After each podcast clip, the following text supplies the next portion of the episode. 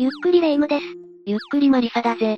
今日は私の大好きな絵本、レオレオ2作の、睡眠を紹介しようと思うの。レオ様はやっぱりいい仕事するわおいレ夢ム。ちょっと古い作品だけど、海が舞台のレオ様のこれは最高よ。レ夢ムがまたディカプリオにハマってるな。相変わらずわかりやすいぜ。まあ確かにあの作品は作り込みが違うよな。社会格差の問題とかもうまく描かれてたし。ああ、僕だけ黒いみたいなね。黒い？そもそも迫力が段違いだよな。そうなのよ。特に仲間がマグロに食べられちゃうシーンとか。タイタニックにそんな凄惨な描写あった？だって、みんな海の中で食べられちゃうじゃない。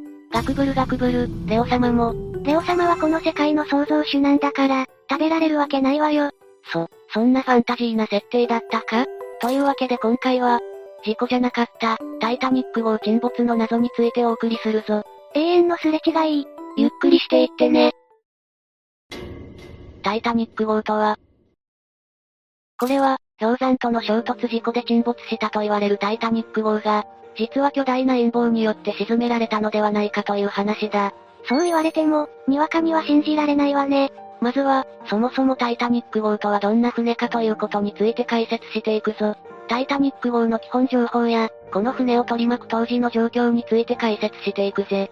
タイタニック号は、20世紀の初めに建造されたイギリス船籍の客船で、所有していたのはホワイトスターラインという、北大西洋航路で客船を運航していた会社だ。ところで当時、北大西洋航路ではスピード競争が盛んだった。大西洋を渡る速さを競うってこと？そう。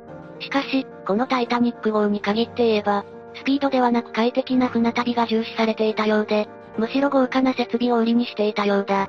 スピード競争からは距離を置いていたのね。当時の船には大きな煙突が付き物だが、このタイタニック号にも4本の煙突があった。ただ、4本目はデザイン上の都合から作られ、主に換気やペットの預かりスペースとして使われていたらしい。ちなみに、タイタニック号は当時としては結構高度な安全対策が行われていた。え、そうなの？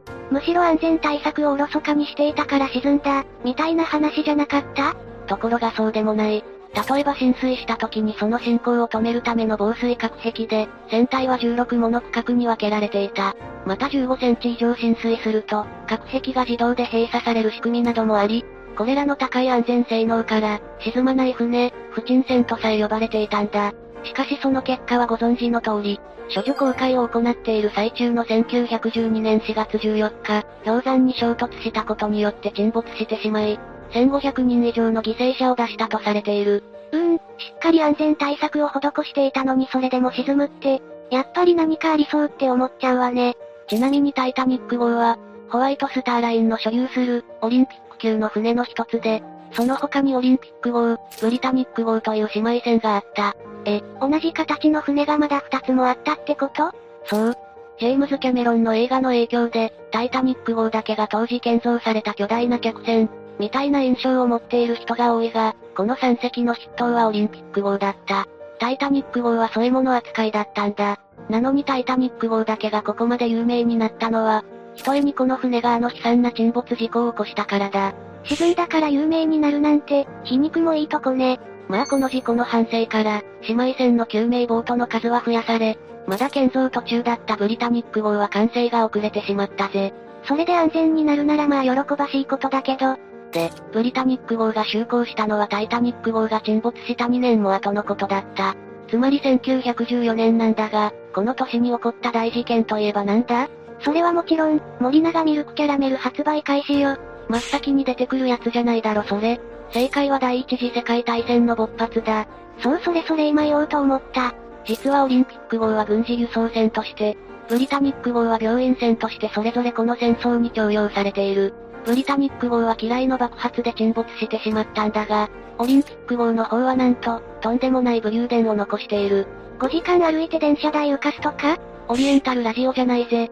なんと、あくまで旅客船を使った輸送船でありながら、ドイツ軍の U ボート、つまり潜水艦に体当たりしてこれを撃沈してしまったんだ。え、よくそんな勇気あったわね。戦後は旅客船としての業務に復帰し、20年ほどの現役時代を終えてめでたく引退している。3隻の中で、唯一沈むことなく引退できたのは幸運というべきかな。これはこれでなかなかのドラマね。この同じ形の船があったという話は、後々重要になってくるので覚えていてほしいぜ。タイタニック号沈没事故の概要。ではここからは、タイタニック号沈没事故の概要に迫っていくぞ。氷山の衝突から、避難の経過、船が沈んでいく過程について解説していくぜ。待ってました。謹慎すぎる。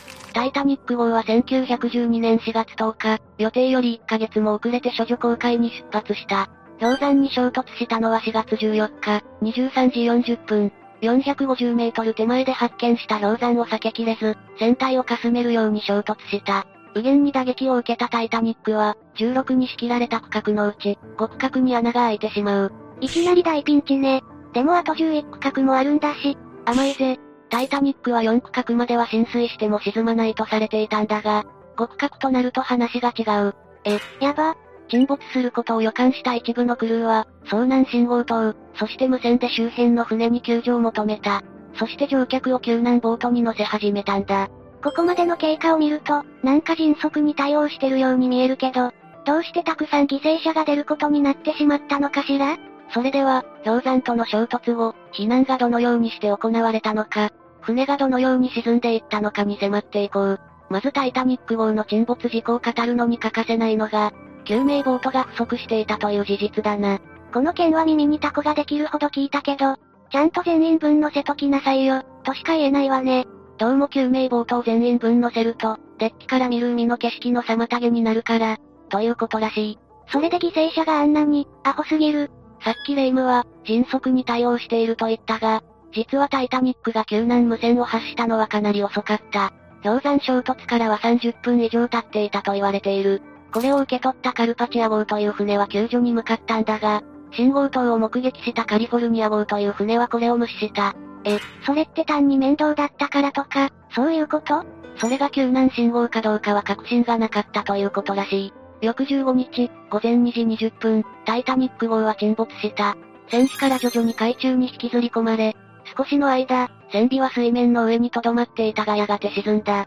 ちょっと待って、船は真ん中で二つに割れたんじゃなかった。そういう証言もあるが、一方で全体が一つながりのまま沈んでいったという説もある。どちらが正しいかは分かっていないぜ。その時までには多くの人がボートで船から去っていたが、あえて船内に留まっていた人、そしてもちろん、ボートに乗れずに逃げ遅れた人もいた。船体と共に海に投げ出されたこの数百名の人々は、マイナス2度という水温で心臓発作を起こすか、低体温症で亡くなった。彼らの苦しむ声は、ボートに乗ることができた人々にも聞こえたという。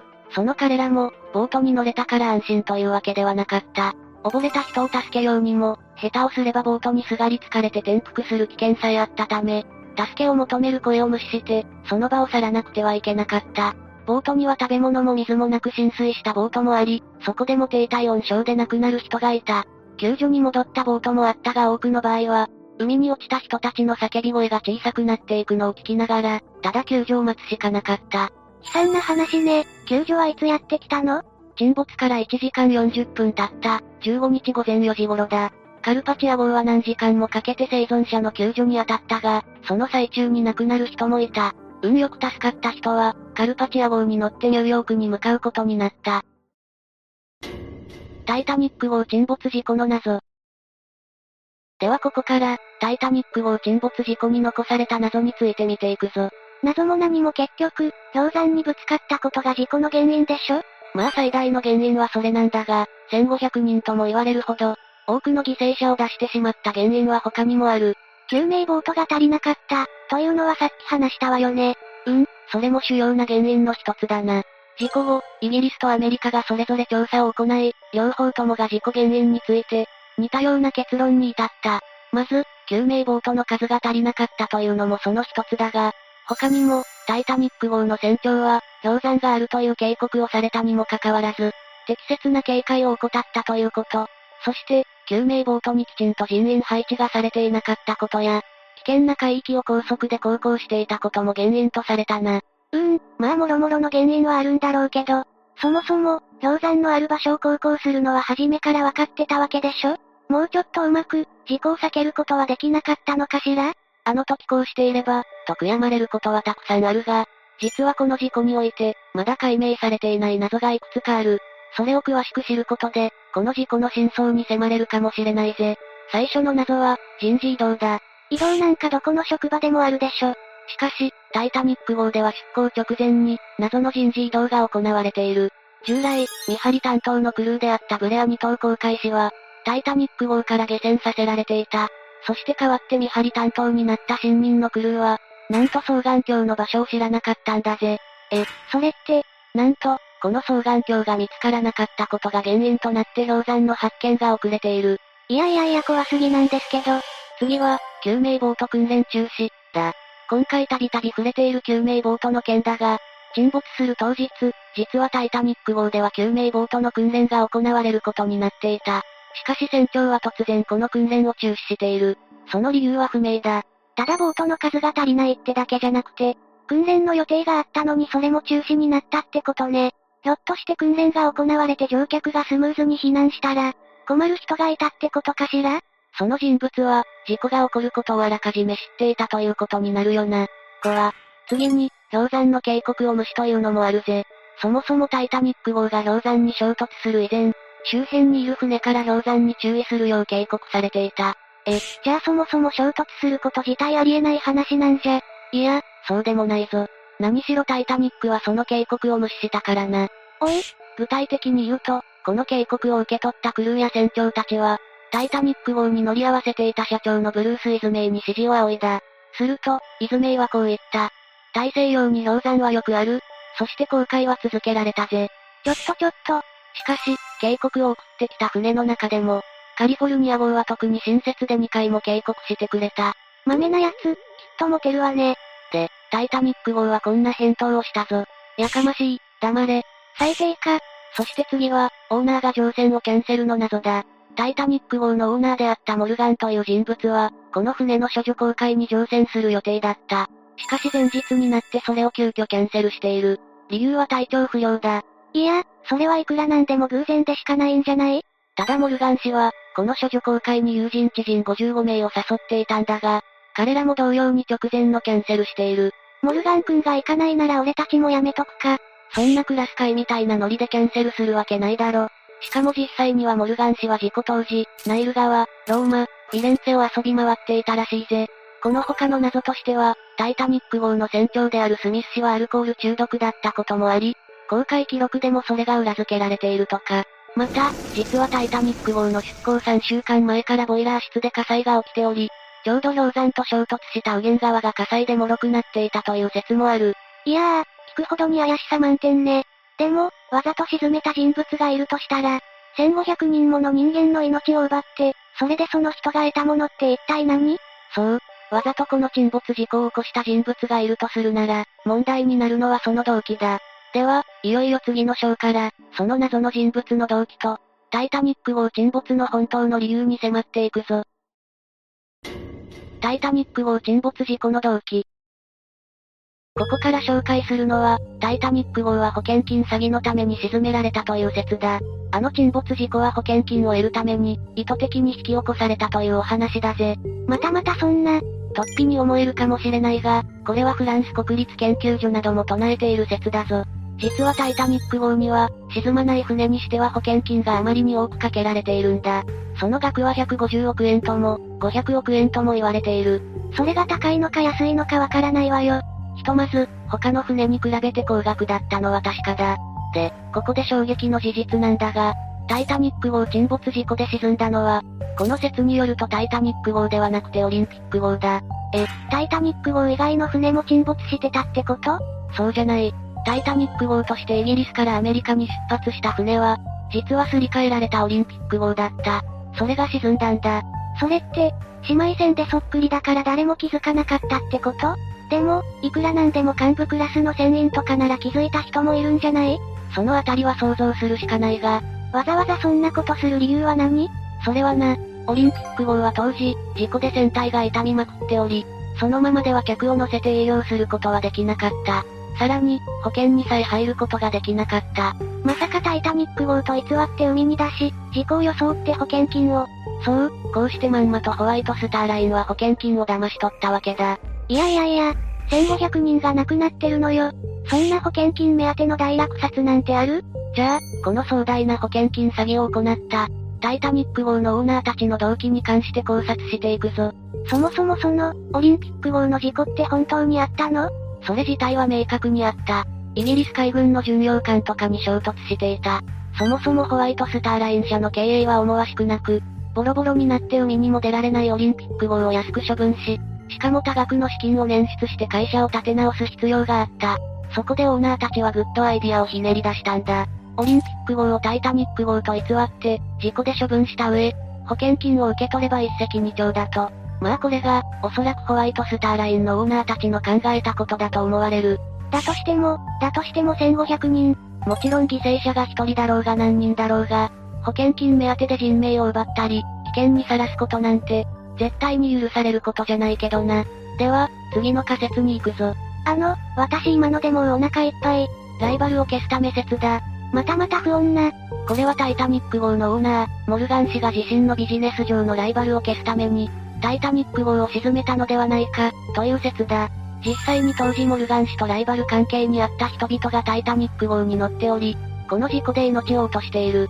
念のため聞くんだけど、そのライバルたちって何百人もいたとか？いや、3人だぜ。狂気の沙汰。3人の命を奪うだけでもあれだけど、そのために500倍の人を巻き添えにするのは狂気の沙汰。名前を挙げると、ホテル王のジョン・ジェイコブ・アスター4世、デパート王のイシドール・シュトラウス、鉱山王のベンジャミン・グッゲンハイムだ。でもでも仮にその3人の命を奪うにしても、もっと簡単な方法があったんじゃないの？まあレイムの言うことももっともで、実はこの3人の命を奪えばそれでいいかというと、そういうことでもない。タイタニック号に乗っていた世界でも指折りの富豪たちを、まとめて葬る動機がモルガンにはあった。よかったわ。つまり他の人たちもちゃんと命を奪う必要があって奪われたってことね。なんか怖すぎること言ってるぜ。で、肝心のその動機というのが、連邦準備制度の創設だ。いきなりよくわかんないワードが出てきたわね。これの創設に反対していた富豪たちが、タイタニック号には多く登場していた。そこで、連邦準備制度をぜひとも実現したいモルガンは、彼らをまとめて葬るためにタイタニック号を沈めたというのがこの説だな。その難しい言葉をぜひ説明してくれる？うむ。連邦準備制度というのは簡単に言ってしまえば、アメリカに中央銀行を作ろうというものだ。当時のアメリカは、たびたび金融パニックに見舞われていた。そこで通貨制度を一元的に管理して、こうした金融パニックを防止する必要性を人々は感じ始める。そこで、その主体となる中央銀行の制度として構想されたのが連邦準備制度だ。つまり、タイタニック号のオーナーのモルガンはそれに賛成する側で、中央銀行を作るのに反対している人たちをタイタニック号に乗せ、葬ることでその政策を実現しようとした、という。その通りだぜ。実際さっきモルガン氏のライバルとして、名前を挙げた3人も連邦準備制度には反対していたという噂がある。そして、彼らがタイタニック号と共に北大西洋に沈んだ翌年、連邦準備法は可決されているぜ。これは、なかなかできすぎてるわね。だろ？にやり。ひー。というわけで、今日はタイタニック号沈没の謎について解説してみたぞ。いやもう、やってることがエグすぎて、これが本当でないことを願うばかりよ。レオ様の絵本でも読んで、海のように綺麗な心を取り戻すわ。あ、マリサ、おつまみに鉄火巻き買ってきてくれる？綺麗な心って一体。というわけで今日の動画はここまで。動画が面白かったら、高評価とチャンネル登録よろしくお願いします。最後までご視聴いただき、ありがとうございました。